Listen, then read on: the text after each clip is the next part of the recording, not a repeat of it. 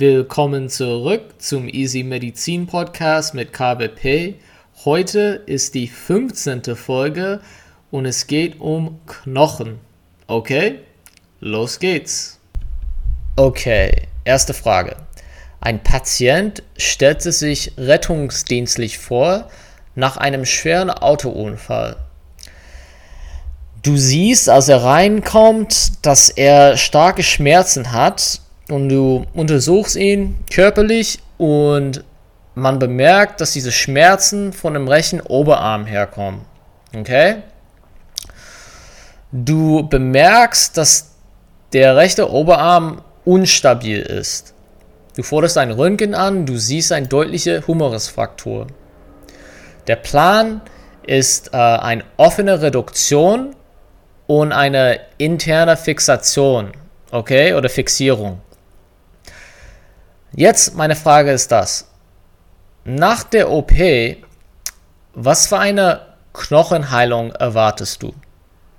Also, sprich, was für eine Art Ossifikation erwartest du? Es gibt zwei Arten davon. Es gibt intramembranöse Ossifikation und endochondrale Ossifikation. In dieser Situation, nach offener Reduktion in interner Fixierung, welche von denen würdest du erwarten? Also bevor ich die Antwort gebe, muss ich sagen, dass intramembranöse Ossifikation ist das gleiche als desmale Ossifikation. Okay? Also, wenn die Knochenfragmenten innerhalb von 1 mm voneinander entfernt sind, dann man erwartet eine intramembranöse Ossifikation. Okay? Und das nennt sich Primary Bone Healing. Okay? Und was ist intramembranöse Ossifikation genau? Das ist die direkte Knochenheilung. Sprich, Mesenchymalzellen differenzieren sich zu Osteoblasten. Die Osteoblasten dann bilden Osteoiden, die dann min sich mineralisieren. Okay? Sie werden dann mineralisiert und das formt dann Knochen eventuell. Ja? Im Laufe der Zeit. Der, die andere Art von Ossifikation ist endochondrale Ossifikation. Und zwar im Groben und Ganzen, was da passiert ist, ist, dass Knörpel zuerst gebildet werden und dann wird danach Knochen, ähm, sagen wir mal so, die Knörpel werden dann durch Knochen ersetzt, okay? Und sagen wir mal so, dass die Knochenfragmenten oberhalb oder mehr als 1 mm entfernt werden, okay, was eigentlich ähm, nicht so gut wäre nach einer internen Fixierung. Natürlich war der Punkt von der internen Fixierung, dass die Knochenfragmenten sehr, sehr, sehr nah aneinander liegen. Wenn die mehr als 1 mm entfernt wären, dann endochondrale Ossifikation wäre zu erwarten. Okay? Und wie gesagt, erstmal aus Knorpel wird gebildet und dann durch Knochen ersetzt. Alles klar? Und meine nächste Frage ist dann, weil ich will Assoziationen bilden, was ist die Erkrankung, die assoziiert ist mit, ähm, sagen wir mal so, schlechte endochondrale Ossifikation? Sprich, diese Patienten haben Probleme mit endochondraler Ossifikation. Also sie können das nicht wirklich. Das ist Achondroplasie. Okay? Achondroplasie. Und wisst ihr, wie Achondroplasie vererbt wird? Also, es wird autosomal dominant vererbt. Okay? Und wenn ich das dann schnell ähm, sagen wir mal so, zusammenfassen kann. Es ist einfach ein Gene-Funktion-Mutation in den FGFR3-Gen auf dem Chromosom 4, also Fibroblast Growth Factor Receptor 3 Gen. Okay? Und im Endeffekt, wenn dieser ähm, Growth Factor Receptor, sagen wir mal so, nicht richtig funktioniert, dann Fibro, äh, Fibroblast Fibroblast Growth Factor wäre nicht in der Lage, die Proliferation von Chondrozyten zu erzeugen. Okay? Und wenn die Chondrozyten nicht proliferieren können, dann es gibt natürlich ein Problem bei endochondraler Ossifikation, weil die Chondrozyten wichtig sind, um Knörper zu bilden. Und wie wir wissen, bei endochondraler Ossifikation, Knörper werden zuerst gebildet, dann äh, durch Knochen ersetzt werden. Okay? Das ist schon mal wichtig zu wissen. Okay, ein sechsjähriger Junge, begleitend von seinen Eltern natürlich, stellte sich vor ähm, in ihrem Klinik. Okay, er hat starken rechte Oberschenkelschmerzen und die Eltern sagen, dass die Schmerzen schlimmer werden in der Nacht, aber sich verbessern nach NSAR-Einnahme.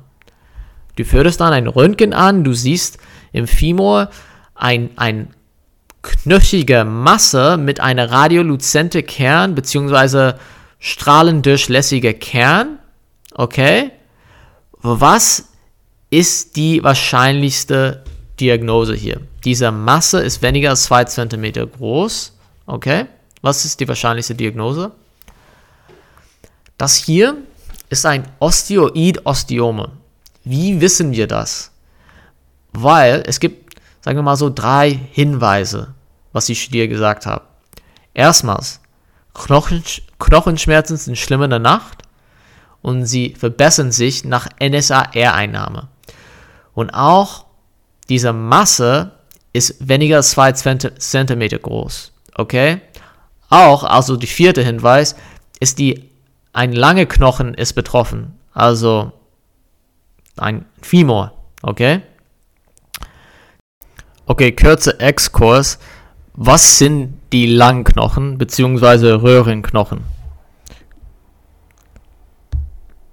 Also, Femur, Humerus, Ulna, Radius, Fibula, metakarpale Knochen und die Phalang sagen wir mal so. Okay? Alles klar? Jetzt wieder zurück zu der Frage. Was wäre die wahrscheinlichste Diagnose in der Situation? Ein Osteoid-Osteom. Okay, ein Osteoid-Osteom. Okay, im Kontrast dazu, hier will ich euch einfach ein unterschiedliches Krankheitsbild zeigen, das ähnelt ein Osteoid-Osteom, aber anders ist natürlich. Jetzt, gleiche Patient kommt in die Klinik, sechs Jahre, sieben Jahre alt mit seinen Eltern, hat starke Schmerzen, Schmerzen im, in, im Femur, beidseits dieses Mal, und die sind schlimmer in der Nacht und sich verbessern nach NSAR-Einnahme. Was ist die wahrscheinlichste Diagnose in dieser Situation? Also, das hier ist ganz normal Wachstumsschmerzen. Okay? Das, der Hauptunterschied im, in Bezug auf, wie sie sich exprimieren, also Osteo, Osteoid, Osteoma von Wachstumsschmerzen, ist die, äh, die Tatsache, dass Wachstumsschmerzen bilateral sind. Okay? Beide, beidseits wird dann ähm, Schmerzen haben. Osteoid, Osteom in der Regel kommen nur einseitig, einseitig vor. Okay? Das ist schon wichtig zu wissen. Jetzt ein anderer Kontrast will ich euch dann ähm, rüberbringen. Okay? Jetzt, sagen wir mal so. Du hast einen Patient mit starken, sagen wir mal so, Rückenschmerzen. Okay? Und man sieht im Röntgen, es gibt schon eine Raumforderung, eine knöchige Masse da. Okay? Und du ähm, machst natürlich, du nimmst natürlich eine Biopsie davon. Und diese Histologie ist sehr, sehr ähnlich so ein Osteoid-Osteom. Aber der Knochengröße, also die Massegröße ist größer als 2 cm und die Schmerzen, Schmerzen sind nicht responsiv zu NSAR-Einnahme. Okay, also sie werden sich nicht, nicht sie werden sich nicht bessern nach NSAR-Einnahme. In dieser Situation, was ist die wahrscheinlichste Diagnose? Es ist ein Osteoblastom. Okay, ein Osteoblastom. Lass mal Kontrast ähm, dann gut darstellen hier jetzt zwischen Osteoid-Osteome von Osteoblastom. Osteoid-Osteom betreffen normalerweise Langknochen. Und ich habe euch schon die Langknochen dann aufge aufgezählt, okay? Die Osteoblastom betreffen normalerweise Wirbelkörper, okay? Großer Unterschied auch ist, dass die, die Größe von den von dem Raumforderung ist bei Osteoid-Osteom weniger als 2 cm, bei Osteoblastom groß, äh, größer als 2 cm. Ein anderer Hauptunterschied ist, dass die Schmerzen verbessern sich nach NSAR-Einnahme bei Osteoid-Osteom, aber bei Osteoblastom, es hat keine, äh, es spricht das nicht an, okay? Äh, NSAR-Einnahme hat keinen Einfluss auf die Schmerzen bei Osteoblastom. Okay? Hoffentlich, das war verständlich und ihr könnt ein bisschen äh, mehrere Kontraste äh, zwischen den unterschiedlichen Krankheitsbildern dann daraus ziehen, um die voneinander zu differenzieren bei der Prüfung. Okay? Wunderbar, weiter geht's. Okay, nächste Frage. Was ist der häufigste gutartig primäre Knochentumor? Ein Osteochondrom. Ein Osteochondrom. Okay? Wo würdest du das finden normalerweise? In der Metaphyse von Langknochen. Okay? Von Röhrenknochen. Oder wie auch man das auf Deutsch sagt, ja? Und was würdest du erwarten, auf dem Radiograph, also bei einem Röntgenbild, was würdest du dann erwarten? Du würdest eine pilzartige Struktur erwarten, die, die seine Ursprung aus der Metaphyse hat. Man erwartet dann ein Knorpelkappe, okay? Also, sprich, ein Knorpelkappe, von Knorpelkappe bedeckter Tumor im Metaphysebereich, okay? Es ist Art ein pilzformige ähm, Vorwölbung im Radiograph. Das ist man, was man erwarten würde. Okay? Weiter geht's. Okay, nächste Frage. Was für ein Knochentumor betrifft normalerweise die Gesichtsknochen? Wie heißt diese, dieser Knochentumor? Es heißt Osteom. Okay, ein Osteom. Okay, Osteom betreffen normalerweise die Gesichtsknochen. Und meine nächste Frage ist, welches Krankheitsbild ist assoziiert mit Osteom? Okay? Ein Hinweis ist, dass diese Krankheitsbild hat mit dem Darm zu tun. Ich hoffe, dass ihr sagt, Kave, natürlich, wir reden hier von Gardner-Syndrom. Was ist Gardner-Syndrom? Gardner-Syndrom ist familiäre adenomatöse Polyposis plus Weichteiltumoren und äh, Knochentumoren. Okay, wie Osteom zum Beispiel.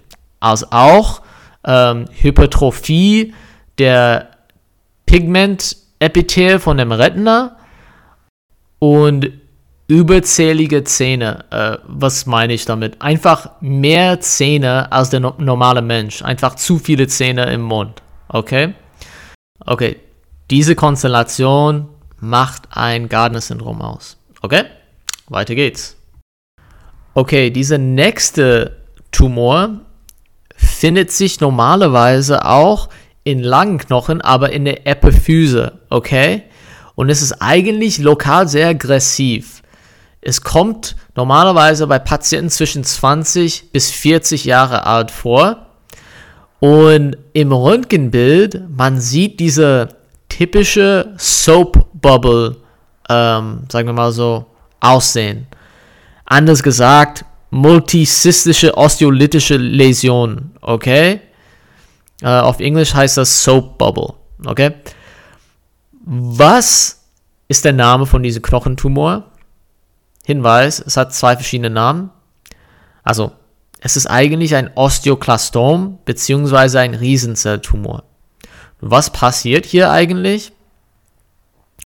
es gibt diese neoplastische mononukleäre Zellen, die Rank L exprimieren, also Rank Ligand exprimieren. Und zwar diese Rank L führt dazu, dass diese multinukleäre Großzellen würden dann aktiv. Okay? Und diese multinukleäre Großzellen sind Osteoklasten ähnlich. Okay? Und es führt dazu, dass ähm, diese Zellen bauen das Knochen ab und man sieht dann diese multizistische Bereich beziehungsweise diese Soap Bubble äh, auf dem Röntgenbild. Okay? Also die neoplastische Mononuklearzellen, sie exprimieren Rank Ligand, was im Endeffekt multinukleäre Großzellen dann aktivieren und diese multinukleäre Großzellen fungieren als Osteoklasten und bauen dann das Knochen ab. Okay? Alles klar, weiter geht's. Okay, dieser nächste Tumor ist eigentlich häufig als Incidentalom gefunden. Also man kriegt ein Röntgen von, sagen wir mal so, seinem Arm und man sieht zum Beispiel den Knochen von den Fingern oder Mittelhand irgendwelche Popcorn-ähnliche Läsionen. Also diese normalerweise typischerweise rünlich, scharf, begrenzt lithische Läsionen in der Diaphyse mit Verkalkung. Okay, der Perios ist auch intakt. Ähm, ja, und diese Verkalkungen führen dazu, dass es sieht aus wie Popcorn auf dem Röntgen. Und wie gesagt, die Finger und Mittelhand sind normalerweise betroffen. Okay, also kleine Röhrenknochen werden betroffen. Wie heißt dieser ähm, Tumor? Es ist ein Enchondrom. Ein Enchondrom. Es ist oft asymptomatisch, aber es kann dadurch auffällig werden, dass durch diese lithische Läsion spontan Frakturen entstehen und erst danach kann es sein, dass man, man das bemerkt, äh, dass es tatsächlich ein Tumor als Ursache war. Und zwar dieser Enchondrom.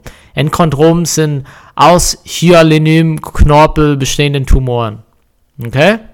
Alles klar. Weiter geht's. Okay, ich habe gerade über Enchondrome geredet und ich habe euch auch über Osteochondrome erzählt. Okay, die Osteochondromen waren diejenigen, die zum Beispiel eine pilzartige Vorwölbung von der Metaphyse von Rohrenknochen ähm, aussehen. Okay? Und was ist gefährlich an die Osteochondromen und Enchondromen? Was gefährlich ist, ist, dass die eigentlich, ähm, sagen wir mal so, malignen werden können. Okay? Und sie können dann zu Chondrosarkome werden. Okay? Und das ist halt natürlich sehr, sehr gefährlich und äh, es kann letal werden. Okay? Alles klar. Weiter geht's. Okay. Jetzt ein, sagen wir mal so, zehnjähriger Junge kommt in die Klinik wegen starke Schmerzen im rechten Oberschenkel, hat auch Schwellung und Fieber dazu und Überwärmung in dem Bereich des Schmerzens. Okay? Jetzt du äh, nimmst Labor ab und du siehst, dass seine Blutsenkungsgeschwindigkeit, CRP und Leukozytose erhöht ist. Du forderst ein Röntgen an und siehst eine zwiebelschalenartige Abhebung des Perios im Bereich des äh, Diaphyse seines rechten Femurs. Was ist die wahrscheinlichste Diagnose hier?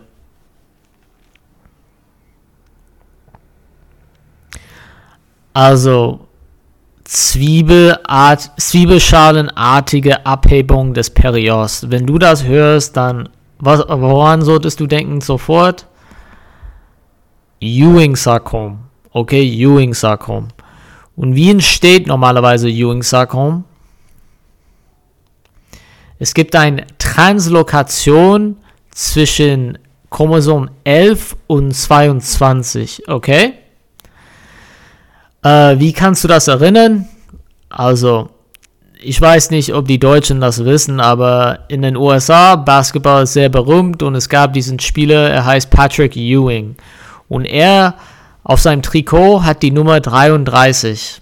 Okay, er hat für New York Knicks gespielt und hat die Nummer 33, sehr berühmt. Also du kannst 11 und 22 zusammen hinzufügen, sagen wir mal so, addieren und du wirst 33 daraus kriegen. Okay?